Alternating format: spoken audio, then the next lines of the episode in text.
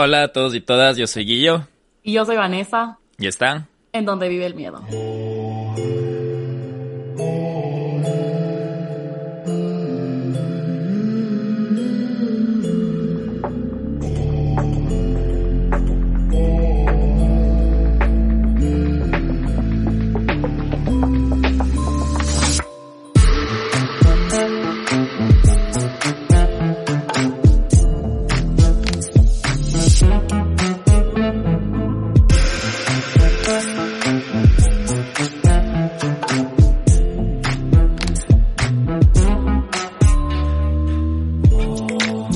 De ver, estar preguntando otra vez una nueva voz, pero bueno, eh, casi se, casi quedan castigados una vez más solo conmigo, pero bueno, eh, Nelson esta vez no nos puede acompañar porque ya saben su vida ocupada.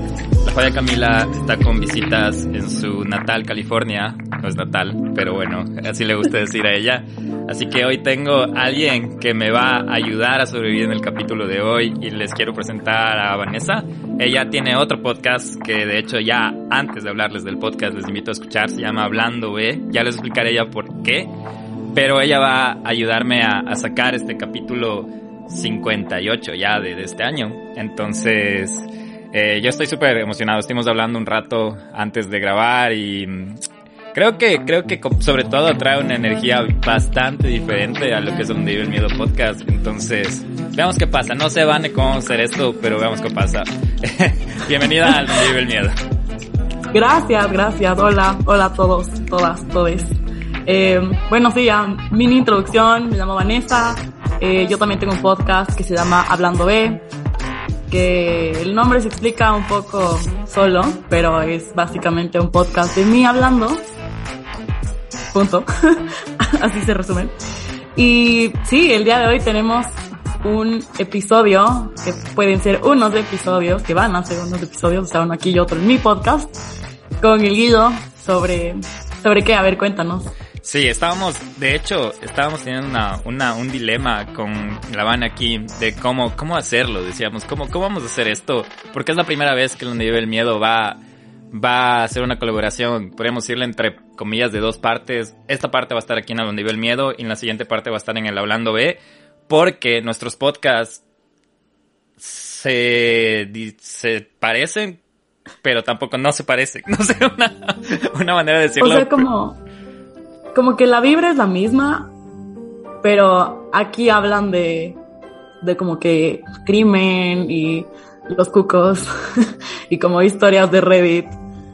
Y en mi podcast hablamos de astrología y de novios.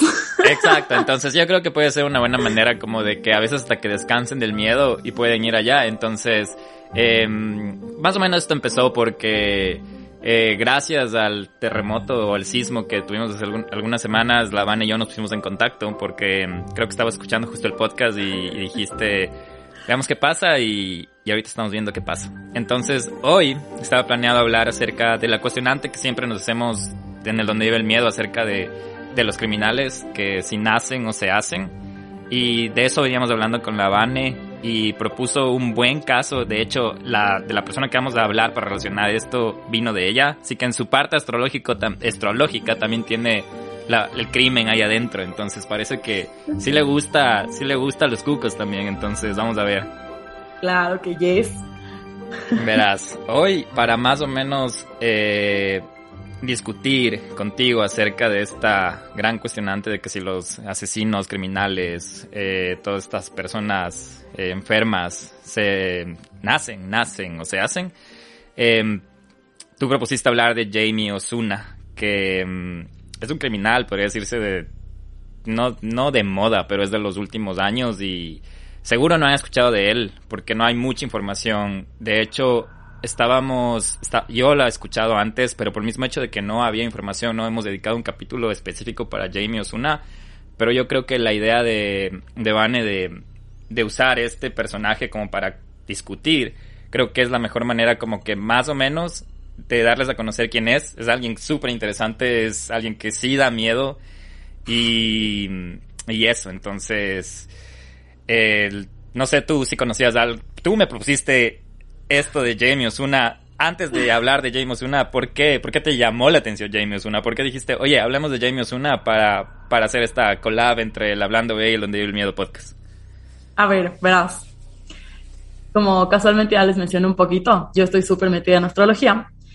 Y solo como dato curioso del día, el Guillo y yo somos Pisces. ¿Y sabes quién también es Pisces? Jamie Osuna. Ajá. Entonces sí, literalmente por esto. La conversación que tuvimos con ella me confundí un poco porque me dice, ¿sabes qué? Hablemos de Jamie Osuna. Le digo, ya, de una. Pero oye, ¿cuándo es tu cumpleaños? Y le digo, ¿por qué? Y me dice, no, no, tranquilo, tranquilo, ya te cuento. Y hasta ahora no me ha contado qué va a pasar, pero creo que me va a contar en el Hablando B. Pero bueno, como sea, para ya ponernos en el tema de, discusión, les quiero contar un poco de Jamie Osuna. Igual, Vanes, si tú sabes algo más de él o, cosas así, siéntete libre de, agregar algo, acotar o eh, discutir. Digo esto porque de Jamie Osuna, si ustedes van a Wikipedia, ni siquiera hay nada de él. No hay página de... No tiene su página de Wikipedia. No, tiene, no tiene, no tiene Facebook, no. Eh, no tiene página de, de Wikipedia, no tiene nada por el mismo hecho de, de que mucha de la información de la qué ha pasado con este criminal. Estoy, estoy suponiendo ahora, los, los detalles son tan fuertes que tal vez por esa misma manera no quieren como hacerlos públicos para, no sé, para que, ya saben, ahorita hay gente tan, tan, tan rayada que tal vez se inspira en estos casos, pero bueno, eh, por eso mismo... Eso siempre pasa. Ajá, por eso mismo los... Entonces no, no sabemos exactamente la razón por cual no hay muchos detalles de, de él, pero bueno, eh, de lo poco que se sabe de él es que puede haber sido un satanista. Se le, también se le llamaba como el que estaba inspirado como el Joker de la vida real. Y como dijo Levan, él nació el 7 de marzo. Y no se sabe si es que nació el 7 de marzo del 88 o el 7 de marzo del 90. No sé si tú tienes el dato o tienes la, la, verdad. No, me quedé en que 7 de marzo. Ajá, porque también quitaron full eso, o sea, como cuando pasó lo reciente, que me imagino que vamos a llegar en algún punto de este episodio, quitaron como toda la información que había, o sea, como cumpleaños, su familia, sus hijos, todo así, todo solo desapareció del internet. Entonces sí es full denso, como que buscar esto, literal te toca meterte como en huecos de Reddit. Exacto, en la dark web y ya saben los que han escuchado donde vive el miedo que que si algo le tengo miedo es a la dark web y a todas esas cosas porque no quiero, más que por el miedo de que me pase algo, es que no quiero que se dañe mi computadora, pero X. Eh, eso sí, entonces en los datos que estaba buscando no hay una afirmación si es que fue del 88 o del 90. Eh, voy a basarme un poco en esto de que había, ha nacido el 90. Como les decía, igual toda esta información que he tenido es de foros, es de también canales de YouTube que encontré. Pero prácticamente voy a darles como una un tipo de cronología de, de quién fue Jamie Osuna, tal vez por qué hizo esas cosas y ir discutiendo con, con Vanessa a ver qué opina, qué opina si nacen o se hacen los, los, los, los satanistas, perdón, los criminales. Entonces, como todo criminal, él tuvo una familia difícil. Decían que el padre de él golpeaba a su madre, su madre, el nombre de su madre era Michelle. Y quiero también como dar un, una, antes de continuar, una advertencia de material sensible, de, una advertencia de material sensible, porque hay detalles que, que voy a mencionar y que sí son un poco fuertes, sobre todo del tema de agresión. Eh, ya yendo a esto, cuando mm, eh, estaba embarazada la madre de, de Jamie, Michelle, su padre la agredía y llegó hasta el punto que una vez le golpeó cuando estaba embarazada. Y de qué manera, de la manera bastante enfermiza y hasta atroz. Le, golpeó, le dio una patada en el estómago mientras él estaba en gestación. Entonces, de hecho, cuando él, si tú ves una foto de él cuando cuando era niño, se ve, si ves a su, si no me equivoco es la oreja derecha, se ve como una malformación y dicen que pudo haber sido parte de la agresión que tuvo el padre de él a su madre. Entonces, todo eso, así es como más o menos empieza la historia de él. Después de todo ese tema de agresión, la mamá quiere buscar como una salida y conoce otro hombre que se llama Jeff. Obviamente el papá de Jamie no le gustaba para nada esto, que llega hasta el punto de amenazarle con un cuchillo en la garganta. Eh, denuncian este acto, el papá de, Jamie no es apresado ni nada, pero desaparece. No se sabe nada de él hasta ahora, no sabe qué pasó con la mamá. Pero ya que desapareció el papá de Jamie, Michelle, la madre, se queda con Jeff, como podemos ir en este caso el padrastro. ¿Y qué crees acá? ¿Crees que las cosas mejoran para Jamie o que, o que empeoran? O ninguna O sea, de es que las ya, ya sé la historia. Y Ya no, sabes perdón. la historia. Entonces, No, no mejoran, así. Perdón por el spoiler, pero no. pues, si hubieran mejorado, no creo que tal vez Jamie no se, come- se convertía en la Ajá. persona que es ahora. Tal vez no, no pasaba todo lo que pasó, pero Ujú. literal solo se pone peor. Exactamente. Lo que pasa aquí, bueno, me olvidaba también de mencionar que eh, Jamie tenía un hermano. Eh, no estoy muy seguro si, si era medio hermano, me parece que era medio hermano de, de Jamie, pero de, la mamá de Michelle, de la misma madre. Em, las cosas como dice van em- empeoran. Jeff también empieza a ser abusivo con, con Michelle. Y Jeff me parece que también tenía hijos. Tenía un hijo, me parece. Entonces creo que era... Sí, sí. Recuerdo que sí, tu- tenía hijos. Y era agresivo solo con Jamie.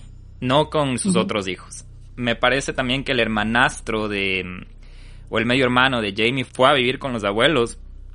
Y la razón por la que Jamie no fue con ellos era porque a los abuelos no les, no les gustaba Jamie. Pero eso también son datos que no se saben, que quede claro que lo que estamos hablando es de los foros de lo que hemos leído. No hay información de, de la, no hay información oficial de- del caso de Jamie Osuna. Y mm, eh, volviendo al tema de Jeff, él era bastante abusivo, el, el padrastro de, de Jamie. Cuando Jamie era niño, le, no sé si sabes de este evento, mm, eh, Vane, pero mientras estaban yendo a un viaje de pesca, Jamie creo que tenía alrededor de, Era niño, era pequeño, de verdad tenía unos 3, 4 años. Y en el camino lloraba, lloraba, lloraba, lloraba, hasta el punto que le cansó tanto a Jeff. Y este niñito estaba... Y el, y el Jamie estaba en una... No sé cómo se llaman, estas sillas de bebé que tienen los carros, no tengo idea ni cómo se llaman. Pero... Ajá, los car seats, los, bebés que les amarran. Exacto, esos, esos carritos. Entonces, Jeff llegó al punto de, de, de enojo que en el carro en movimiento abrió la puerta y le lanzó. Lanzó del carro. Eh, nadie sabe cómo sobrevivió Jamie. No tenía heridas tan graves como para llevarlo al hospital. Pero también hay teorías de que tal vez ese golpe en la cabeza también le, le, le creó como que que partes de su cerebro no se desarrollen o partes de su sensibilidad, etcétera, etcétera. Pero bueno, esa es una de las cosas que pasó Jamie cuando ya estaba con el padrastro, ¿no? Y solo aclaración otra vez, era full chiquito. O Sí, sea, sí. me va a dar como niño, niño, Exacto. infante. Así. Era infante. E Imagínate, para el, para el hecho de que tengan que estar en un en uno de estos asientos de, Ajá, en los de carritos de estos. Exacto, entonces por eso o sea, dicen... era chiquito. Y posiblemente dicen que ahí tuvo daño cerebral y cosas así. Jeff y Michelle tuvieron hijos de ellos dos. Entonces, eso también afectó totalmente a Jamie porque el, el le empezó a dar preferencia a sus hijos. Tanto era el abuso y el castigo que prácticamente a Jamie le trataba como un perro. Eh, le servía comida a todos los miembros de la familia, a sus hijos biológicos, y a Jamie le tenía en la mesa viendo cómo comen todos. Después de que ellos acaban de comer, le ponía la comida en el piso, tal cual como perro. Igual cuando se portaba mal decía que le, mm, le, dejaban a la intemperie afuera. Si llovía, llovía. Si hacía sol, hacía sol. Pero era la manera de que... mm, De, de castigarle, de mandarlo, de mandarlo afuera al, al niño, a un niño de, de en esa edad, cuatro años más o menos. Después, ya cuando él cumple cinco años, riega jugo de naranja en medio del almuerzo. Un simple acto que se le caía un jugo de naranja.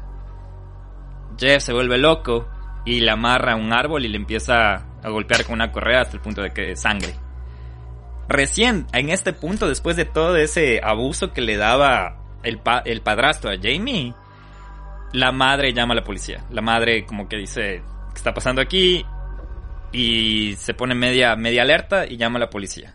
Entonces, por este acto, Jeff es arrestado por unos días. Pasa el tiempo y a los 12 años Jamie se va donde sus abuelos. Entonces, hasta ahí, más o menos un poco de cómo, cómo era la niñez de Jamie. Por todos estos mismos hechos, él creció sin afecto, sin empatía, sin... Decían que, o sea, que ya cuando está viendo a sus abuelos, sus mismos abuelos comentan que era un niño que que no desarrolló empatía, no desarrolló sentimientos, no, se, no desarrolló afecto. No sé qué, qué opinas de toda esta primera abreboca de la vida de Jamie.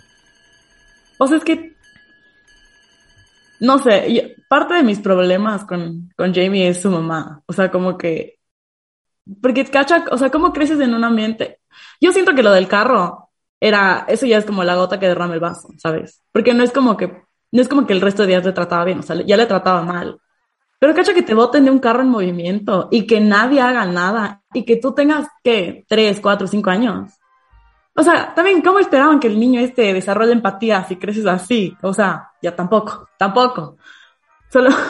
sí, y, y no sé, te juro, siempre que hablamos de esto, es lo que tú dices, los padres juegan un papel tan importante y no es difícil juzgar porque tampoco no sabemos en qué situaciones y tú creo, bueno, no, no, no sé si lo has vivido, pero yo creo que ahora con, con todo lo que la información es más accesible, hemos visto cómo el tema de agresión hasta qué puntos debe llegar. Y hemos visto casos actuales que cuando alguien vive en agresión, por el mismo miedo de, de, ser más agredida, no, no lo reportan, sino es como que viven violencia y se vuelven sumisos en esa misma violencia y, Y me, me, acuerdo una cosa que se decía un amigo mío, pegue mate, marido es. Entonces, y muchas de esas cosas pasan, y en el Ecuador pasan un montón de... Un montón de casos por el mismo hecho del machismo y todo, pero bueno, no nos vamos a meter mucho en ese tema, pero sí, sí, totalmente eh, bastante triste la, la niñez de Jamie. Y bueno, ya cuando él cumple 15 años es cuando él va a prisión por primera vez porque él apuñala a uno de sus compañeros. Y ahí va detenido por cuatro años. Luego de, estos cuatro años, antes de ir a esta parte, quisiera que les describas cómo es Jamie Osuna físicamente. cómo, cómo era o cómo es. Porque me faltó decir esa parte, pero me gustaría escucharte a ti. ¿Cómo describirías a Jamie físicamente? No sé si quieres explicarles cómo es hoy o cómo fue cambiando, sobre todo su aspecto físico.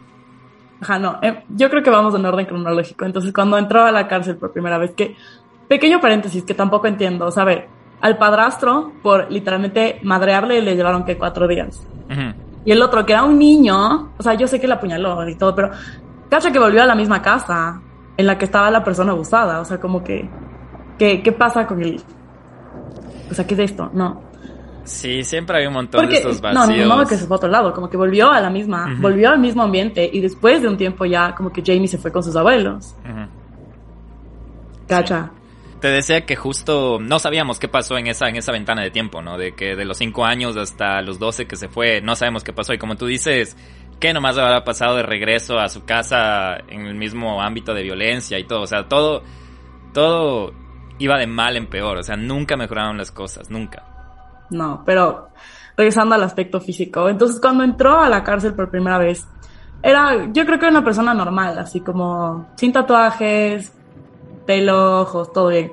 No es que ya no tiene pelos y ojos, pero en su primera salida, no sé si alguna vez han visto eh, el Joker, el, el, el, el, malo principal de Batman, cómo tiene como el, o sea, como los, o los ojos de payaso, has visto que son como esos triangulitos arriba y abajo de los ojos, y la sonrisa como súper... Bueno, el punto es que nuestro querido amigo Jamie Osuna se tatuó eso. Ajá.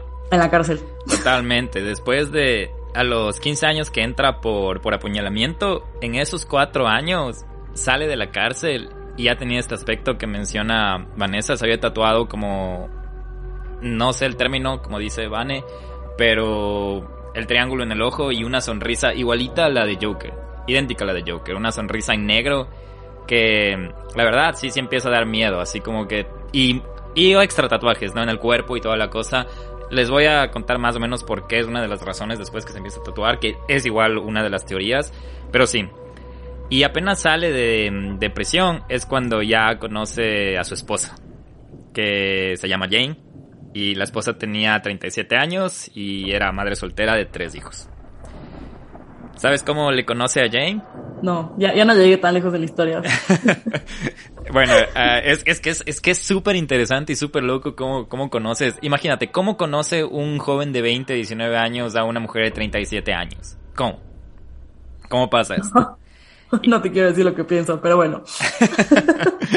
pero bueno, eh, prácticamente, de hecho la, la historia también es un poco, un poco que hasta que suena como que, cómo, cómo llegó él a, a este, a esta situación, porque él la conoce en una fiesta. ¿Te acuerdas que Ah, mencioné que ya me tenía... Ajá. Entonces, ¿te acuerdas que tenía, que te dije que tenía tres hijos? La mamá estaba celebrando la fiesta de su hijo mayor, que tenía 16 años. Y Jamie estaba en esta fiesta. Pero no hay dato de cómo un niño, o un joven, un casi adulto de 19, 20 años, estaba en una fiesta de un niño de 16 años. Y de un niño que ni siquiera conocía. Entonces, los rumores dicen que tal vez era amigo de un amigo de un amigo. Entonces, ya sabes, tipo caída quiteña. Si llegó el, el amigo del amigo del amigo. Entonces, eh, llega él a la fiesta, está ahí, me supongo pasándola bien, y resulta que en esta fiesta estaban sirviendo alcohol. Porque la mamá de estos niños quería pa parecerla como la cool mom, la, la, madre, la madre chévere, que les deja a los niños, sobre todo underage, eh, a beber, beber, alcohol creo que ya sabemos, sobre todo si, si no lo saben, les recordamos que acá en los Estados Unidos la edad de, mayor, la mayoría para tomar alcohol es 21 años, lo que todavía no se hace sentido, pero bueno, tenía 16 años, tenían 16 años y estaban bebiendo alcohol. Se dice, igual, no se sabe, que mientras estaba en esta fiestita, la mamá de, de los niños, Jane, se empieza a pegar los tragos y empieza a bailar con un jovencito. En ese punto, el sobrino de la de Jane le ve que está bailando su tía con un jovencito y no le gusta. Y le alcanza a ver a Jamie. Y le pide ayuda a Jamie para que le asuste a este otro joven. Jamie va, se da el tiempo de ir a la cocina, agarrar un cuchillo y amenazarle que, que le deje en paz a la señora de 37 años. No sé cómo llega al punto la, la pelea y todo esto, pero al Jamie acaba apuñalando a este tipo, a este niño de 16 años que estaba vacila, vacilando, que estaba bailando con, con, con Jane, la madre de, de esta fiesta, de, de, esta fiesta de, no sé, de esta fiesta de, 30, de, de 16 años. De 16. De 16 años tomando alcohol. Esa noche mismo, esa noche Jamie es arrestado otra vez. Lo que pasa se vuelve más interesante. Te juro, esta, esta historia parece como tipo novela porque, te juro, parece así como típicamente una, el origen de un villano. Así, el origen de cómo empieza Ajá, un villano, tal cual. La historia de origen empieza en, desde, el, desde que comenzaste a contar la historia, así. Exacto, exacto. Entonces, él ya cuando le arrestan, empieza a mandarse cartas con Jane. Empieza él a mandarle cartas a Jane. Y Jane le responde. Después de haber visto que la apuñala a un jovencito, le responde y empieza este como idilio de, de escribirse con un presidiario y, y leer, leer. Pasa un año, Jamie sale de prisión y ¿quién crees que le va a recoger a la prisión apenas sale de prisión? Nuestra amiga Jane. Exacto, nuestra amiga Jane llega y obviamente que ya después de estos se había hecho más tatuajes, Jamie. O sea, cada vez que entraba a la cárcel, y no se hacía tatuajes en el brazo ni nada, era a la cara. Y... Ah, en la cara. Uh -huh, en la cara. Entonces llega con otro aspecto. Jane se, se, asusta obviamente de verle la cara así tan tatuada, pero no le importa. Se ven juntos. Jamie le dice, vamos a un motel. Y Jane le dice, dale de una. Se fueron a un motel. Y de esa primera vez, porque solo necesitas una vez, Jane queda embarazada. Cuando Jamie se entera que Jane está embarazada, se le abre el corazón y dice, yo quiero ser ese padre que nunca tuvo. Y decide cómo formalizar el tema y le propone matrimonio a Jane. Jane dice que sí, que todo va bien, pero apenas se casan, todo empieza a salir mal otra vez. Jamie empieza a agredir a, a Jane otra vez y de hecho se casaron justo tres meses antes de que dé a luz Jane. Entonces en estos tres meses ya hubo, empezó el abuso mental y físico. Mientras su hijo estaba ya por nacer, también Jane lo denuncia por el abuso y Jamie va a prisión por abuso doméstico. Pero me parece que va solo poco tiempo, va seis meses, porque abuso doméstico no es mucho, ¿no? Entonces, no, y, y lo digo irónicamente, no, no me vayan a, tomar en cita qué es lo que digo. Lo digo irónicamente porque eh, estaba abusando de una mujer embarazada, de su hijo, y después de haber tenido toda esta trayectoria de cárcel o este, no sé, esta hoja de vida violenta, solo le dan seis meses de, de tiempo a Jamie para regresar a estar con su familia. ¿Qué crees que hace Jane después de los seis meses cuando él sale y, y regresa donde Jane? Le, dice, oye, ándate, ¿sabes qué? Yo no quiero mi vida así. O le dice, ya, ya, ven, ven, ven. Pegue, o mate. Es marido. Yo, no sé. O sea, algo me dice que le dice como, no, bueno, los errores se perdonan. Exacto. Entonces vuelven. Terrible decisión. Exacto, vuelven. Y tampoco funciona, aunque él promete que ya va a ser buen padre, no le va a agredir y bla, bla, bla, bla, bla. Pero todo empieza a salir otra vez mal. Con el extra de que Jamie empieza a consumir metanfetamina, lo que hace las cosas peor todavía. Después de abusar tanto y tanto y tanto de Jane, a Jane ya se vuelve como, como, no sé cómo le dirías, como que ya no le, ya no le importa, ya se vuelve, ya se vuelve piel de cocodrilo ya no le, no le, no le hace ningún efecto a todas las, a, todas las agresiones de, de Jamie. Entonces era como que ella estaba en un estado de ya por poco de, de muerta viviente para, para no, no, no sé, no sé cómo decir la palabra, pero prácticamente no luchaba, no reaccionaba. Y a esto no le gustaba Jamie, porque Jamie tenía esa patología de que si te agredo, quiero verte sufrir, quiero verte que, que llores, quiero verte que, quiero verte mal. O sea, no quiero golpearle una roca, sino quiero golpear a alguien que, que pueda ver que tenga sentimientos. Por el mismo hecho de que él no tenía sentimientos de empatía, ¿no? Se da cuenta de que Jamie, de que Jane no tiene nada de sentir y se le ocurre, bueno, como ella no me hace caso, voy a empezar a agredirles a los hijos de ella. Y va el primero a la punta al hijo de 7 años de Jane. Y lo que hace es que mientras el niño estaba durmiendo, le empieza a jalar de la, de la cama y le empieza a amenazar con un cuchillo. Ahí recién reacciona Jane. Ahí reacciona y que le dice que obviamente no se meta con los hijos.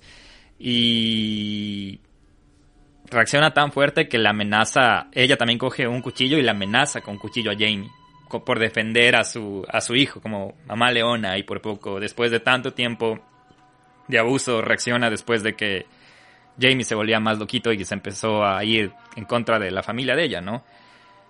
Entonces te pongo el escenario. Jamie le agreda al niño de 7 años, despierta sensibilidad en Jane, Jane va y la amenaza con un cuchillo. ¿Qué crees que hizo Jamie? O sea, basado en su en su historia, apuñaló a alguien. De hecho, es la parte más irónica que cuando estaba leyendo a mí me pareció. Porque lo que hace. Yo también pensé lo mismo, ¿verdad? Mientras estaba leyendo. Dije, aquí se armó la batalla campal que cogió cuchillo contra cuchillo y. Y aquí se, se, se armó el desmadre por poco, por decirte. Pero no. Querido Jamie, Coge el teléfono y le llama a su abuela que le vaya a recoger porque tiene miedo de que le está agrediendo a la esposa con un cuchillo. Listo. Le recoge. Eh, no empieza a vivir con Jane, pero le empieza a acosar a Jane. Empieza, le llamaba, le amenazaba y todo. Jane se cansa y llama a la policía y lo denuncia. Otra vez le arresta. Por siete meses. Y como era de esperarse, sale con más tatuajes y sale en libertad en, en Halloween de 2011, ya para ponernos un poco de, de, cronología en qué año estamos. Entonces hagan de cuenta que ya viajamos del 90 al 2011. Entonces sale de, de, la cárcel después de siete meses y lo primero que hace es acosar a Jane. Nuevamente por teléfono. Eh, Jane no, no hace caso, Jane llama a la policía, la policía no hace nada. Y llega al punto de ir a la casa y quedar separado toda la noche en la ventana de Jane. O sea, imagínate qué creepy, qué macabro, que dicen que ella se levantaba y le veía ahí parado, con esa carita que, que ya sabes cómo es. O en la noche le veía parado ahí viendo por la ventana. Como tal cual película de terror. Entonces... O sea, ¿qué haces tú, cachas? ¿Qué harías tú? o sea, vamos a subir las fotos en el donde vive el miedo de, de, de Jamie, pero ahorita para que tengan una idea, o sea, yo tampoco es que soy fuerte ni nada, ¿no? Y, y, y, tampoco es que, y también soy medio inteligente, o por lo menos uso el sentido común. Pero, Z, es que el, el, tema es que llamas a la policía, y si la policía no hace nada, ¿qué haces? ¿Qué haces? O sea, tú imagínate, ¿qué haces viendo esa cara en tu ventana? Viviendo sola con tus hijos. Porque ni para decirte, ah, te sales por la ventana y ya estás. Exacto, entonces. No suena como una solución viable. Sí, entonces, eh, eh, Jamie, una, una joya, prácticamente. sí. Entonces, Halloween 2011, que es octubre prácticamente, no pasa, octubre 31, no pasa ni, ni 10 días, y el 8 de noviembre del 2011, Jamie le llama a Jane nuevamente para acusarle, y le dice, eh, cito aquí en inglés, Put on the news beach, I just killed a woman at the Morocco Hotel solo estaba dispuesta a colgar el teléfono, pero ella prácticamente le dice, prende las noticias, acabo de matar a una mujer en el hotel marroquí. Ese mismo rato, Jane ni siquiera prende la televisión, sino coge y llama a la policía y no pasa nada. La policía anota en una libreta así tipo jefe Gorgory y, y no pasa nada. Cinco días después de esta llamada, un trabajador del hotel encuentra a una mujer de 37 años muerta. El nombre de esta mujer era Ivette Peña. Se vienen muchas teorías aquí de que por qué la policía no hizo nada, que por qué después de cinco días encontraron a la mujer, que por qué después de cinco días el, el, trabajador reportó. Y dicen que tal vez cuando llamó a Jane no mató a la mujer, sino tal vez mató un poco después o tal vez el mismo rato, pero por eso es que demoraron estos cinco días de encontrar el cuerpo o, o reportar el cuerpo. James arrestado después de cinco días y solo encontré que la escena del crimen era horrorosa, pero no hay detalles descriptivos de la escena. Pero no sé si tú tienes algún dato de esto, pero de ese primer crimen reportado por Jamie, no hay datos de cómo se encontró la escena, más que fue una escena de película de terror de cómo fue asesinada la mujer. Ajá, no, yo tampoco encontré eso, pero pero sí me encontré full teorías de como, ay, ¿y por qué se esperaron cinco días? Y, o sea, no sé, yo no soy criminóloga, no sé cómo funciona la descomposición del cuerpo humano. Si estás en un hotel, cinco días, así sea un hotel de mala muerte. Alguien va a notar, ¿no? O sea, alguien se tiene que dar cuenta. No sé si por olores, porque ajá, no sé cómo funciona, no sé, no sé a qué rato ya empieza a oler feo. Depende de muchos factores, ¿no? Del tema de temperatura, del tema de del mismo hecho de que si era verano, bueno, era casi otoño, ¿no? Y... Sí, o sea, el, cuerpo se debería descomponer rápido. ¿Por qué nadie se dio cuenta? O sea, yo, yo estoy full de acuerdo con todas las preguntas que se hacen porque también un poco me metí en este hueco de, de este específico crimen de como nadie hizo nada, nadie dijo nada y solo cinco días después fueron como, ah, Simón, sí le mató, jaja, vuelve a la cárcel. O sea, ¿qué? como... No. No. No. No, te juro, es, es, una, como te digo, es una historia como que, que da mucho de qué hablar y, y podemos quedarnos hablando de conspiraciones o pensando en qué es lo que pasó. Y más que todo porque no hay información oficial. Lo que sí, información oficial hay de las noticias de cuando se enjuició. Hay información oficial que está grabada en videos que ya te voy a contar más adelante. Pero toda esta parte del, del background, de, cómo era su vida, de cómo empezó, de cómo se hizo, de cómo fue su niñez y todo el tema, es como basado en, lo que han dicho personas, lo que han dicho familiares, lo que han dicho su madre, lo que... Entonces todo esto no es muy confirmable. Es un caso, podría decirse nuevo, aunque vino haciendo estos actos desde hace más de 20 años, pero igual es como que sigue, ha estado en la boca de del, del mundo criminal, por decirlo, en los últimos 10 años, 10, 15 años, por el mismo hecho de que no para, no para. Como sea, ya después de este acto fue arrestado. Eh, le encontraron después de 5 días de que, de que, de que reportaron el cuerpo. Y él negaba, obviamente, que fue él, aunque se encontró pruebas de ADN ahí de su, en el cuerpo de ella, dejó como pistas de todo. Y mientras estaba en la cárcel, más tatuajes, más acoso a Jane. Tanto el acoso que amenazaba que iba a secuestrar a los hijos de Jane desde la cárcel. Esto también me dejó pensando porque creo que todo el mundo ya sabe la situación carcelaria en Ecuador. Y aquí hay un poco del tema de que no creo que solo es en Ecuador, porque sí hay corrupción en todo lado, porque él tenía hasta, no sé cómo lo lograba, pero llegaba al punto que podía hacer que le amenacen a Jane desde la, él estando desde la cárcel, o ofrecer drogas para que le secuestren a los hijos. Entonces como que él empezó a crearse como este poder que dicen que viene por por su imagen, por su cosa de imponer miedo, por su misma... O sea, es una persona tan interesante, ya vamos a ir más adelante, interesante en el mal aspecto, ¿no? No un interesante que te digo, me encantaría conocerle, ¿no? Pero, pero bueno, eh, llegó, llegó a, como te digo, a, a amenazar. Eh, las cartas que le mandaba al, a Jane tenía lenguaje satánico, pentagramas, hay fotos de esto, escritas con sangre, te digo, tal cual villano. Y no saben cómo lo lograron porque todo, todas estas cartas, todo este correo pasa por seguridad antes de ir a la dirección que tienen que enviar. Pero en una de las cartas había una...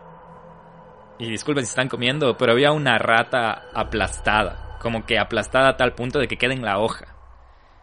Y así envió una carta también a, a Jane, a su, a su esposa. También se encontraron cartas que no pasaron seguridad del, hotel, que no sabían a quién iba, pero prácticamente eran instrucciones al pie de la letra de cómo matar a Jane. Tenía asesinos de sueldo de decirles paso a paso cómo matar a su esposa. Eh, Jane también eh, fue arrestada por un tema de que, agredió a uno de sus hijos por corregirle y el hijo habló con uno de los vecinos y fue reportada, pero esto fue muy breve. Aquí pasa algo que no sé si es de verdad o es... Me parece un poco... Un poco ya como que muy, muy película. Pero lo que pasa es que, obviamente, después de ella ser arrestada, tiene que pasar por juicio antes de ser liberada de lo que pasó. Y en este transporte de, presidiarios, ella estaba en una van, donde estas tipo van, donde están con celdas y todo. Y estaba con otra, con otra señora en la misma van, pero cuando está entrando ven una de esas jaulitas como de la van a Jamie en el mismo, en la misma, en la misma, el mismo carro. Entonces ella se vuelve, se asusta un montón porque sabía que le quería matar y no recuerdo muy bien esta parte de la historia, pero creo que le dice a la mujer con la que estaba ahí, le dice, si quieres las drogas, hazlo ahora. Entonces esta otra mujer que también estaba ahí, que estaba al lado de ella, le empieza a agredir a Jane pero mal. Entonces, si esto pasó, no creo que haya sido coincidencia primero. Si es que es en serio que pasó. Debe haber estado arreglado algo para que se topen las caras en este tan corto tiempo en el que justo ella estaba pasando por la por prisión. No sé, debe haber tenido conocidos que le digan, oye, ¿sabes qué? Mi esposa va a estar en tal carro, no me saques de prisión, pero ponme ese carro solo para, para asustarle, o yo qué sé. Pero si pasó esto, no me parece para nada coincidencia. O sea, es que, hablando de coincidencias, ¿no? o sea, no, no, sé si viste esto, no sé si encontraste esto, pero hay un montón de teorías que dicen que el man era satanista. Y, ajá, o sea, ya, ya les dijo el pero van a ver fotos de... Pero verás, yo, yo personalmente, yo personalmente no, no, no confirmaría, y vamos a, te voy a mencionar esto a las conclusiones, pero yo creo que tal vez eso fue como una excusa. No sé, pero tú eres más astral, más el tema energético y todo, pero yo creo que para mí era como parte de su personaje, de que no te metas conmigo porque yo soy hijo del, del demonio, cosas así. Entonces, no sé. O sea, sí, ¿no? Pero también como, no sé. Hay, hay algo, o sea, me parece, me parece que sea raro y que sea tan como tema recurrente en lo poco que encuentras esta una gota de información. O sea, ¿tú crees que sí estaba teniendo ayuda del, del más allá de Belcebú? Yo, yo creo que sí hizo algo. O sea, no sabría decirte qué. Capaz sacrificó una rata y luego la aplastó. O sea, ah, el qué, no, sé, pero. Puede ser. Bueno, sí, sabes que, yo, yo, creo mucho. creo todo lo demás. Sí, sí. qué loco. No lo había pensado así, pero bueno, yo. Bueno, no me quiero meter en esto, pero yo no soy mucho de, de, de ángeles, dioses, demonios, infiernos, todo, pero sí creo en el tema energético y hay energía buena, energía mala, energía oscura, energía clara, y tal vez por ese lado sí te puedo decir como que sí, sí, la energía es fuerte y, y bueno, ya ya vamos a hablando, eh, para que me cuentes de los astros. Y ahí podemos, podemos discutir un poco porque estamos entrando a la parte satánica del tema. No, bueno. Eh, bueno, ya después de todo esto, el, pasa este evento, Jane sale viva, queda en, será coincidencia, le ayudó a Satanás o no este evento, pero... Mm, mientras todo esto pasaba, acordémonos que la familia de Yvette, de la mujer de 37 años que mató en el hotel, también está buscando justicia, ¿no? Y este juicio para Ivette Peña fue bastante duro para la familia. Primero porque duró bastante, duró como cinco años en que le den sentencia a, Jamie por este caso. Pese a que él negaba, negaba, negaba y negaba, aunque había pruebas, él negaba, no paraba de negar. Ya les voy a contar por qué también fue muy difícil el tema de este, de este caso para la familia. Pero yendo ya al día de su juicio que estaba planeado para el 27 de marzo del 2017, Justo, justo antes de tres días del juicio, Jamie concede una entrevista a un canal periodístico eh, que no recuerdo bien cuál era el nombre, pero hay el video en YouTube si quieren verlo. Y es bastante perturbador ese video, es bastante, bastante perturbador. Es tres días antes, él acepta esta, esta entrevista y lo primero que hace es confesar que él mató a Ivette Peña.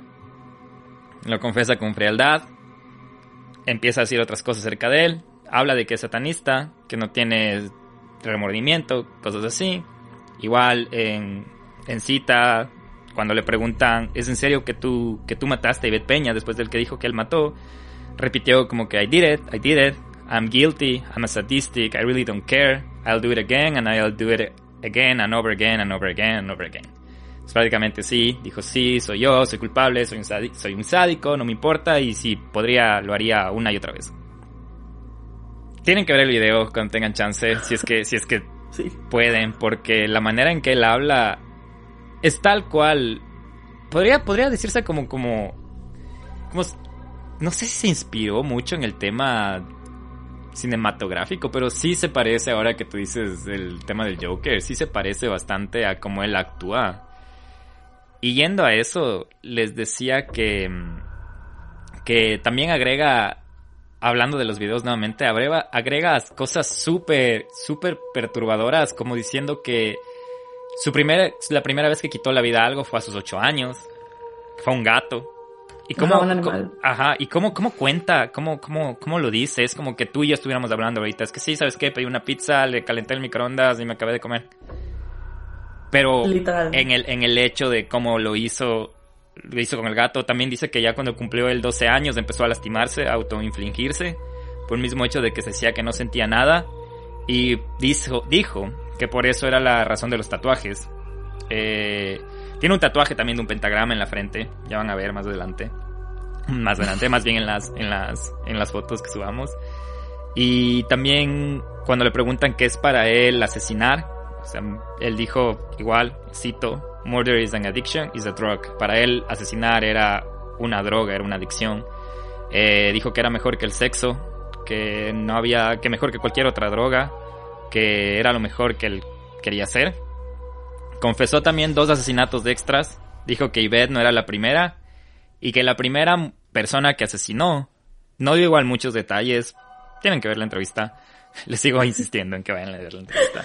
Pero, mm, pero prácticamente él dio detalles. Dijo, tenía 13 años yo cuando maté, maté a mi primera persona, podría decir. Y también era una mujer que dijo que era de 30 o 32 años.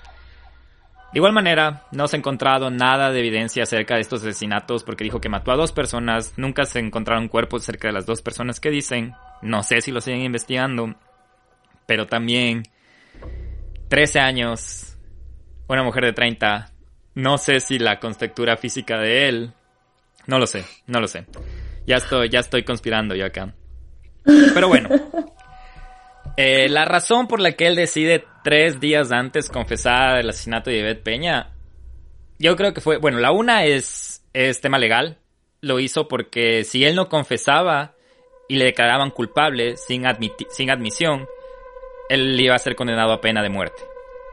Pero en el momento que él confiesa, em, todo cambia y él es condenado a vida en prisión por, por aceptar el, el, daño criminal o el daño horrorífico, horroroso, terrorífico, horrorífico, terrorífico que, que, hizo.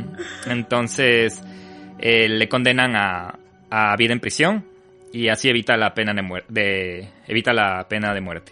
Otro video que les voy a recomendar, que es por el que digo que la, el sufrimiento de la familia de Ivette fue bastante grande, es el video del juicio del 2017 de, de Jamie Osuna. Yo no sé si has, has visto ese video. No, es que ya... Ya no pudiste. Eso sí, ajá, ya, no pude. Es que me estaba tratando de meter toda la historia de Overnight, fue como no. En ese video, te juro que te da ganas de coger, entrar a la pantalla de YouTube y sacarle la... La... Ya. Todo, te juro porque es pedante, se ríe mientras la, familia llora, eh, está como un, como super mánico, moviendo las manos, está mirando al horizonte, riéndose. Hay una parte que, que, que una de las familiares dice, espero que se arrepienta, espero que encuentre remordimiento, porque con esto no puede vivir. Y justo mientras ella está diciendo eso, él solo está viéndole riéndose y, así, y diciendo como, no lo dice, pero haciendo con sus labios como que, no, no, no, no, no, no, no, no, como que no, no, no, no va a pasar, no va a pasar, pero una manera tan ni siquiera sé cómo describir, no encuentro la palabra para decir que no sé, es es que ajá, o sea, es como monstruo. No, es miedoso, pero es como que perturbante en un nivel miedoso. Exacto. No tiene sentido. vean los videos, ¿verdad? Vean los videos. Sí, sí, tienen que, tienen que ver los videos. Obviamente, si es que ya le estamos dando un poco del, del, del, del la advertencia de, que sigo advertencia de spoiler, la, la advertencia de material sensible, de, de por qué, de cómo son estos videos y las, los detalles que, que da Jamie. Seguro me estoy olvidando de algunos detalles porque sí, sí, sí, la entrevista no es de un minuto ni nada, sino creo que sí dura su tiempito, igual el juicio, entonces, bajo su propio riesgo. Volviendo al, al tema, ya para ir concluyendo esta parte de, Jamie y escucharle a Lavane qué piensa de este querido personaje, eh, entra a, mm, a, la cárcel y no le dan compañera de celda por lo peligroso que era. Una sola vez que intentaron ponerle cuando recién ingresó compañero, le atacó súper mal, no lo mató, lo dejó súper mal ¿Y sabes qué es lo que hizo después de eso? Pidió fotos de cómo eran las heridas de, la persona que atacó. Me parece que lo apuñaló o algo, pero pidió fotos porque le gustaba revivir los momentos. El tal cual Joker, tal cual villano de película. Recién vi, creo que salió esta película de Venom, de, de Let's Let Carnage o algo así creo que era. Pero igual, tal cual. Así escribía mensajes en las paredes con sangre en marzo de 2019, después de dos años de haber estado sin compañero de celda, le dan, deciden, la cárcel, darle un compañero de celda. Se llamaba Luis. Y te digo se llamaba porque entra en marzo de 2019 y el 9 de marzo de 2019, justo después de 24 horas, Jamie lo mata con una cuchilla que había tenido y personalizado. O sea, era una cuchilla que le hizo de tal manera. Dicen que, o sea, dieron detalles. No entendí muy bien porque te juro, solo hablaban. Y ya me perdí en mi mente mientras decían cómo era, pero decían que por poco era una cuchilla chiquita que la amarró con un hilo, le hizo como tipo.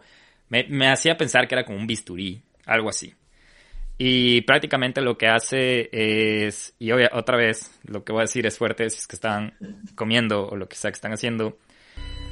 Eh, le corta un dedo con esa cuchillita. O sea, a eso voy. El, el, el, arma era tan pequeña. Le corta un dedo. Le saca los ojos. Le quita parte de las costillas. Le corta uno de sus pulmones. Le decapita con un bisturí. Y también le, le corta una sonrisa de Joker con la cuchilla, tal cual como él tenía sus tatuajes. Encuentran... todo esto pasa en la noche, ojo, ojo, Vanessa. Y encuentran a Jamie en la mañana con el cuerpo desmembrado de Luis, Luis bañado en sangre, alegre y con un collar hecho de las partes de Luis. y en la mm, pared estaba escrito con sangre, I am the man with a thousand faces. Soy el hombre con miles de caras. Hay un documental que se llama así, no lo he visto, ya no me alcanzó el tiempo, pero sé que hay un documental. Aquí entra un montón de la parte que te decía de que me hizo pensar un poco en, la, en las cárceles ecuatorianas, de cómo en la noche nadie escuchó lo que pasaba. Supuestamente los guardias tienen que hacer rondas cada 30 minutos de cada hora para ver que todo esté bien. Tú no haces tremendo, tremendo ah, acto en asesinato. Asesinato. tremenda, tremenda, no sé, tremenda lo que sea en una hora o en cinco minutos, en 30 minutos. Entonces, hay muchos rumores de cómo pasa esto, ¿no? Eh, aquí quiero hacer un paréntesis. O si quieres decir algo. O sea, es que sí, no, no, no, es que sí, aquí también viene esta parte que como que siento que sé a dónde vas, pero, o sea, a ver, si tú estás durmiendo así casual y alguien te corta un dedo, gritas, cacha. Sí. O sea, si alcanzas a gritar o alcanzas a hacer un ruido o algo, eso tiene que como llamar la atención a los guardias. Y eso suponiendo que fue en orden cronológico lo que nos contaste, cachas. Ya cuando llegó a la parte de los pulmones, me imagino que ya no podía gritar. Claro. Pero sí te sacan los ojos con un bisturí. Sí, yo también estaba pensando lo mismo. ¿Cómo no, no escucharon los, los lamentos? O los de al lado también. Exacto, es, es, por eso te digo, es, es algo que queda, queda como que genera más dudas que respuestas, pero... mm, Y ah, yo quería hacerte un paréntesis porque donde estaban es en una prisión que es media conocida en California que se llama Corcoran. Y no es de las mejores famas, no tiene la mejor fama de, de estas prisiones porque, bueno, para darles un poco de, de, de, de- de idea, ahí estuvo eh, car- encarcelado Charles Manson también. Pero en esta, en esta prisión dicen que hasta los guardias hacían apuestas entre los, los presos porque estaban aburridos. Y allá la ley si les resguarda en el que si se portan mal pueden dispararles, pueden defenderse, pueden, pueden castigarles por el mismo hecho de que sean amenaza dentro de la cárcel. Y hay videos de esta cárcel de Corcoran en donde los mismos, los mismos guardias organizan peleas en el patio anunciadas para, con la- para tener la excusa de, de dispararles. O sea, como un juego tal cual, así tipo Squid Game, de el juego del calamar, de, en la prisión de Corcoran. Y por eso dicen que tal vez esto fue planeado de que ponerle a Luis en la, en la celda de Jamie. Ah, y de hecho Luis estaba ya por cumplir su condena. Entonces hay dos teorías. Dicen que Luis le pagaron para hacer algo a Jamie y Jamie solo se defendió o solo querían, o lo contrario, como que antes de que salga, que Jamie se haga cargo de, de Luis antes de que se liberen o alguna cosa. Pero igual, eso no hay, no hay confirmación, siguen siendo rumores.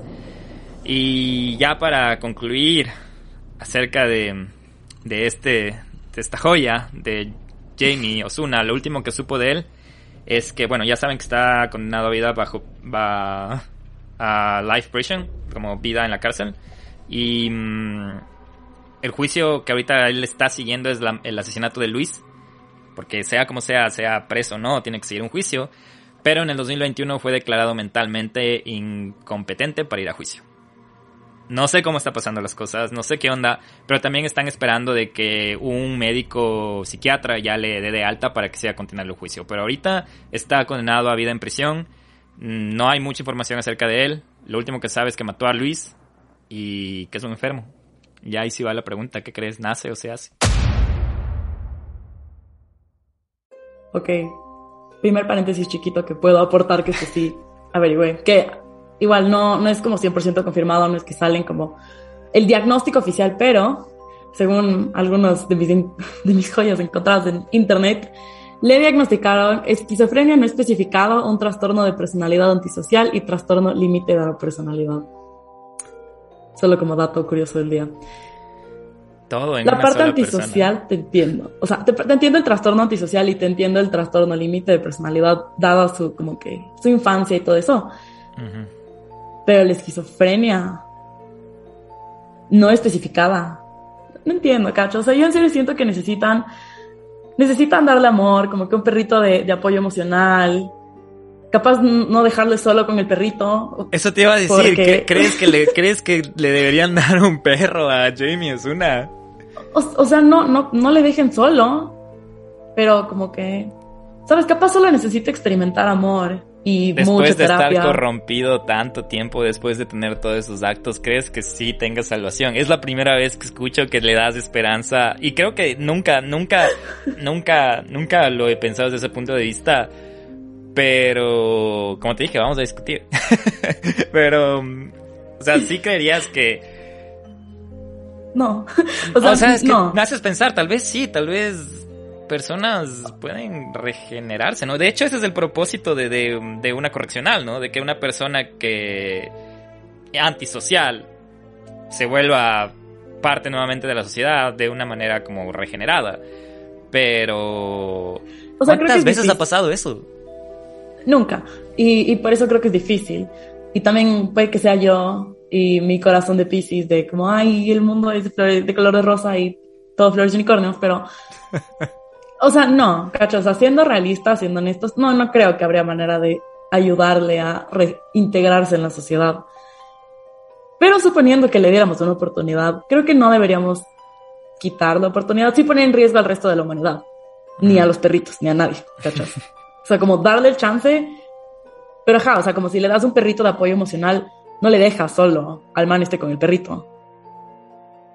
Porque, no, o sea, ¿Sabes qué? Me, me, me gusta, me gusta tu, tu, tu optimismo de que, de, de, tener esa fe en la humanidad, porque el donde vive el miedo es bien oscuro, o sea, bien, bien, bien ganas de como que de tirarle más, más leña al muerto del, sobre todo el asesino, ¿no? Cuando es alguien de, igual sí, sí tenemos chance de como que sacar a luz. De hecho, nos ha salido muy buenas nos hemos dado cuenta nosotros mismos mientras hacemos el podcast del tema de las red flags, de, cómo reconocer a alguien que, que puede ser, que puede estar a tu lado y tenga como unas patologías medias graves, no necesariamente de asesino, ¿no? Pero del tema de violencia mental, de violencia física, creo que es lo que más pasa y lo que menos, menos, menos, menos notamos por estar viviendo eso al día a día. Y hay un montón de, de cosas y estoy segura, tú como una joven de tantos años, porque no va a revelar tu edad. Eh, seguro has vivido, o no lo has vivido tal vez tú de primera mano, pero seguro has tenido amigas que has visto que sufren, no necesariamente violencia, o amigos, ¿no? Que, que sufren violencia física, ¿no? O, violencia drástica.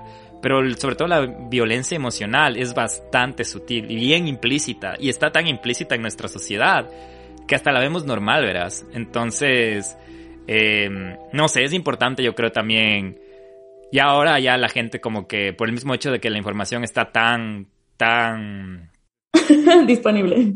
Tan disponible, eh, es más fácil que nos demos cuenta, pero también hay que como que darse tiempo para reconocer esas cosas y saber escuchar, ¿no? No sé, ahí va mi, mi, mi, mi llamada a la conciencia de, del tema de violencia. Pero bueno.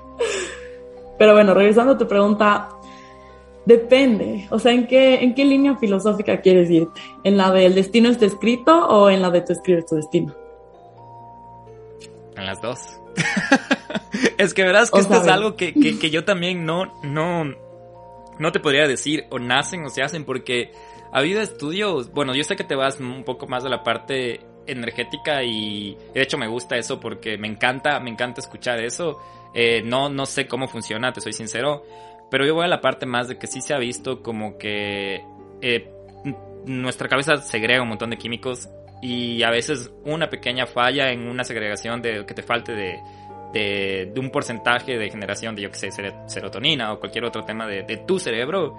Por eso es que, y les digo de ya, la depresión no es que estoy triste, ¿no? Es, es un tema, es un tema de verdad, es un tema de verdad, es un, es un, tal vez tienes la endorfina, las endorfinas muy bajas o cosas así, o cambios hormonales también te pueden llevar a la depresión, no necesariamente solo que no, es que hoy fui a comprar una camiseta y no había de mi talla. No, entonces...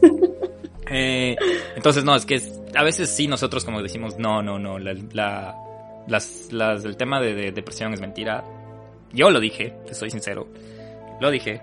Y uno dice las cosas hasta que le pasan. Y yo estuve deprimido y me di cuenta que estaba deprimido después de tres años de haber estado deprimido. ¿Cachá? Entonces, y así, así son las cosas, ¿no? Pero bueno, sí, no, no te podría decir si es que se nacen o se hacen. Creo mucho de que es ambos. Es ambos, desde el entorno, es, es como te digo, la parte biológica también. Pero no sé, tú, tú dime, tú dime tu, tu, tu teoría por los dos lados. A ver, mi, mi teoría en esto. A ver, es que es, es full heavy porque yo sí creo un montón en el destino. ¿ya? Porque en toda esta parte energética supuestamente se cree que nosotros escogimos venir a la Tierra como seres humanos y tener una experiencia humana con algún objetivo, ¿ya? Que el objetivo en teoría varía para cada persona, pero al final de cuentas es para eh, aprender a amar, porque el amor es la fuerza que mueve el universo. Qué romántica. Y, y la cosa es que entonces, si es que ya venimos como que al mundo, o sea, a, ti te ponen en el mundo y te dicen que sé, como en, cuando cumplas, me invento, eh, 20 años te vas a enamorar y te van a romper el corazón porque te van a poner el cuerno con tu mejor amigo. Oddly specific, perdón, pero... Estamos ya hablando de tu life journal, ya, ya, ya, nos, ya estamos en el hablando de... No. no, no todavía, no todavía. Pero... o sea, pero en teoría, como que el rato que tú decides venir a la Tierra es como por poco tu alma firma un contrato diciendo como que sí, cuando cumplas esta edad te va a pasar esto. Y cuando pase esto en tu vida te va a pasar esto otro. Y cuando, yo qué sé, conozcas de este lado del mundo, te vas a acordar de esta cosa. Entonces, en teoría, o sea, si es que todos queremos creer así, que sí, que el amor y que sí, que todos venimos a aprender y toda la vaina. Entonces, hay estas almas que firmaron su contrato y dijeron, claro, voy a ir a hacerme encollar con los con las partes del cuerpo de mi soulmate.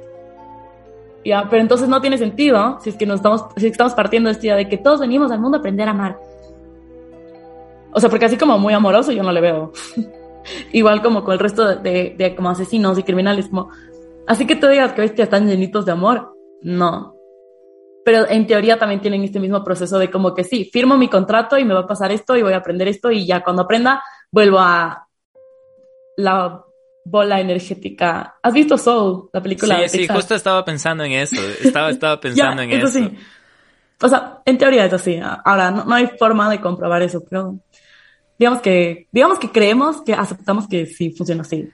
¿Cachas? Pero ¿no crees que eso también podría ser como una excusa para ellos? Ponte que alguien, ponte que hagamos el ejercicio de que tú eres una serial killer, una asesina serial. Y te pegaste unas que, que, no estoy en desacuerdo contigo, ¿no? De hecho, nunca lo había. De hecho, me, me, me, haces como ir a esta cuestionante ahorita. Porque lo que tú dices puede. Quién sabe, de aquí a 5 años, 10 años puede ser válido. Y, y dices, no, ¿saben qué? Es que solo necesitaba. Es que mi destino era cometer esos errores para darme cuenta y que en mí nazca el amor. Tenía que Pero hacerlo. sí entiendes lo difícil que es. sí, sí entiendo lo, difícil, que, Como que, porque es mucho más fácil, como que, que todos tengamos estas experiencias humanas, de que te rompan el corazón o de que pierdas un ser querido o cosas así, como que, yo que sé, que pierdas una materia o que te des cuenta que estás estudiando una carrera que no te gusta. Son cosas que en general son súper comunes, que todos tenemos y todos sentimos como este dolor y decimos, ah, ok, ya tengo que aprender a amar la vida, ya, sigamos. O como que el pasar por depresión, como que también tienes toda esta parte de como que autosuperación, de ser como, sabes que sí, ok, eh, sí, ya, ya sé por dónde vas y estoy totalmente de acuerdo. Sí, ya, ya, ya sé. Y prácticamente es como que los quiebres son necesarios. Ajá, o sea, los quiebres son necesarios para que entiendas que, ajá, alguna vez vi, como que una frase súper linda que era como el precio del amor es el dolor y aún así estamos dispuestos a pagarlos porque es algo tan hermoso. Era algo así bien deep. Pero como que, o sea, tú crees que un asesino serial de este nivel, porque no estamos hablando de bueno, es que no hay asesinos seriales así como chill, ¿ok? o sea, hay, hay, o sea, yo creo que la parte de la psicopatía es igual, pongo entre comillas, es bastante interesante porque son asesinos inteligentes, ¿no? Es como que sí son asesinos fascinantes. Por ejemplo, para mí, Jamie no era un asesino eh, inteligente u ordenado, porque los asesinos seriales son. Sus mentes son increíbles. No sé si has visto la serie Mindhunter en, en Netflix. Y si no lo has visto, te recomiendo. Ahí te das cuenta que, que tan fascinante es la mente del criminal. Porque así como tú dices, es como que tal vez tienen hasta sentimientos desarrollados que nosotros no entendemos. Y tuvieron ese quiebre emocional que, que desarrollan esta parte de que estoy tratando de buscar mi, mi frenesí o lo que sea y quién, sabe, y encuentran el amor y hablando del tema amoroso, tal vez hasta para matar, le meten al amor. Entonces, que suena un poco enfermizo, ¿no? Pero a eso voy a la parte de la psicopatía. Y no hablando de Jamie, sino de otros serial killers que sí, sí son muy ordenados, muy inteligentes, muy persuasivos, carismáticos, eh, empáticos, que te cogen y te enamoran y por poco que vos acabas diciéndole, sí, mátame nomás, córtame aquí la garganta. Entonces, sí, sí ha habido de esos casos también. Y, y no sé, es que la verdad me dejas pensando, porque nunca lo había visto desde ese, ese punto. Que, que es un poco más alternativo, pero, pero tampoco no, no es como que está mal, ¿no? Es como que, la verdad a mí me acabas de, de implantar ahorita una duda de, de, mm, no sé si era, ese era tu destino. Pero sí, sí, me, dejas pensando en el, en el tema de, de eso. Pero bueno, ¿qué crees? Ya, para, para, porque creo que esto ya se puede ir al hablando B y mejor dejamos para seguir hablando en el hablando B. Pero ¿qué crees ya? Sí, ya yéndote un poco más de la parte pragmática, si te digo, Vanessa, ¿qué opinas de Jamie Osuna? ¿Nació o se hizo? Yo tengo mi teoría. Yo creo que se hizo. por las circunstancias que tuvo. Sí, ya estoy contigo. Sí, yo creo que en este caso en específico, todo lo que le pasó le hizo ser así. ¿Sabes por qué? ¿Sí sabes qué pasó con el hermano? El hermanastro, el medio hermano que se fue a ir con los abuelos al súper chiquito. Cuéntame. Es un hombre de negocios. No le pasa nada. No, no, no, no hay nada. Él más bien es, es exitoso y todo. Entonces creo que esa es la parte de cómo, cómo tal vez si los abuelos, no quiero culpar a los abuelos de Jamie tampoco, pero si los abuelos eran más tolerantes y decir, ok, ven tú también, tal vez no estuviéramos hablando de esto. Probablemente no. Probablemente me hubiera tocado buscarte otro asesino. Exacto. Y ahí va la parte de tú dices que tal vez era el destino, tal vez estaba destinado, tal vez estaba firmado que él tenía que vivir esto. Y tal vez ni siquiera mente para ni siquiera mente, ni siquiera para ni siquiera para él darse cuenta de las cosas, sino que tal vez para que el mundo se dé cuenta de las cosas. Si ves como me cambias el, la conclusión. Pero bueno, em, Vanessa, Vane, Nessa, como, como, como gustes. Eh, qué interesante tenerte en este capítulo. Te juro que ha sido uno de los capítulos más más como abiertos en la parte espectral y, y, todo acerca de hablar de un asesino. Te agradezco un montón por todo el insight y todas las, las, las opiniones y las acotaciones que hiciste. Em, eh, quiero hablar un poquito más de, para que ya prácticamente lo que, si ya escucharon un poco de cómo, cómo habló Vane de, de la parte del amor, de lo espiritual, de, de las experiencias, de cómo a veces toca caerse, a veces toca no solo amar al 50%, sino al 55% para sentir un poquito mejor. Es prácticamente lo que se habla en Hablando B, dime si me equivoco, es como que vivir de tus experiencias para ver si de tus experiencias puedes aportar en la vida de alguien o hasta, o por último, como el donde vive el miedo, si están aburridos, ocupados, pueden ponerse a escuchar. Pero sí, eso es el Hablando B, que ya nos vamos en un ratito al Hablando B, eh, solo llamamos un Uber y, nos, y nos topamos en el Hablando B. Pero no sé, antes de ya cerrar la primera parte de este podcast, que es aquí en el Donde Vive el Miedo. No sé si quieres agregar algo, invitarles al Miedo Gang, que nosotros decimos de que te vaya a seguir, explicarles que no es un podcast oscuro, sino es un podcast un poco más iluminado. Antes, antes de toda mi, mi autopromoción, quiero contarte ahora sí al final de esta primera parte qué vamos a, de qué vamos a hablar en mi episodio. Y bueno, como te comenté casualmente, nuestro amigo Jamie era Pisces y tú y yo somos Pisces. Y hay una lista relativamente larga de asesinos seriales que son Pisces. Entonces, en la segunda parte de esto vamos a descubrir si el Guillo y yo tenemos cartas astrales inclinadas a ser asesinos seriales. Y yo tengo miedo. Eh, no me quería decir nada acerca de esto. Le dije que me cuente más o menos su idea del Hablando B y me dijo es sorpresa. Y estoy sorprendido. Vamos a ver si es que, si es que, si es que somos medios asesinos, aunque no debería decir eso, pero sí. De hecho, tenemos la misma, nacimos el mismo día, ¿no? 6 de marzo. Nacimos el mismo día. Así de graves están las cosas ahorita del destino. Pero bueno, eh, dale, invítales al Hablando E. cómo, cómo te encuentran, dónde van, eh, qué hacen, todas las instrucciones, tal cual la carta de Jamie. qué, grave. Eh, nada, me pueden encontrar en redes sociales como Nesa Cósmica, Nesa con doble S.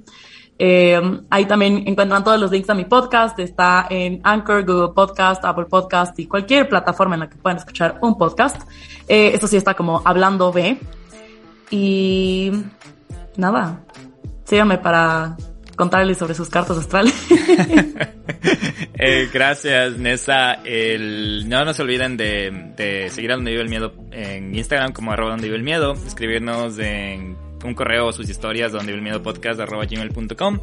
Eh, me voy a tomar un vaso de agua para ir al Hablando B y esperamos que tengan una bella semana. Ya saben que les quiero un montón y espero que la Nessa también. Y les también les mando todo el amor del Nelson y la Fabia Camila que se dieron vacaciones. Bueno, la Fabia tenía vacaciones. El Nelson se da vacaciones cuando quiere. Pero bueno, X. Tengan una linda semana. Eh, ya nos hablamos. Es diciembre. Pásenla bien. Tiempo de amor. Tiempo de, de, de paz. Tiempo de Santa Claus. Ya nos vemos. Un abrazo. Chao. Adiós.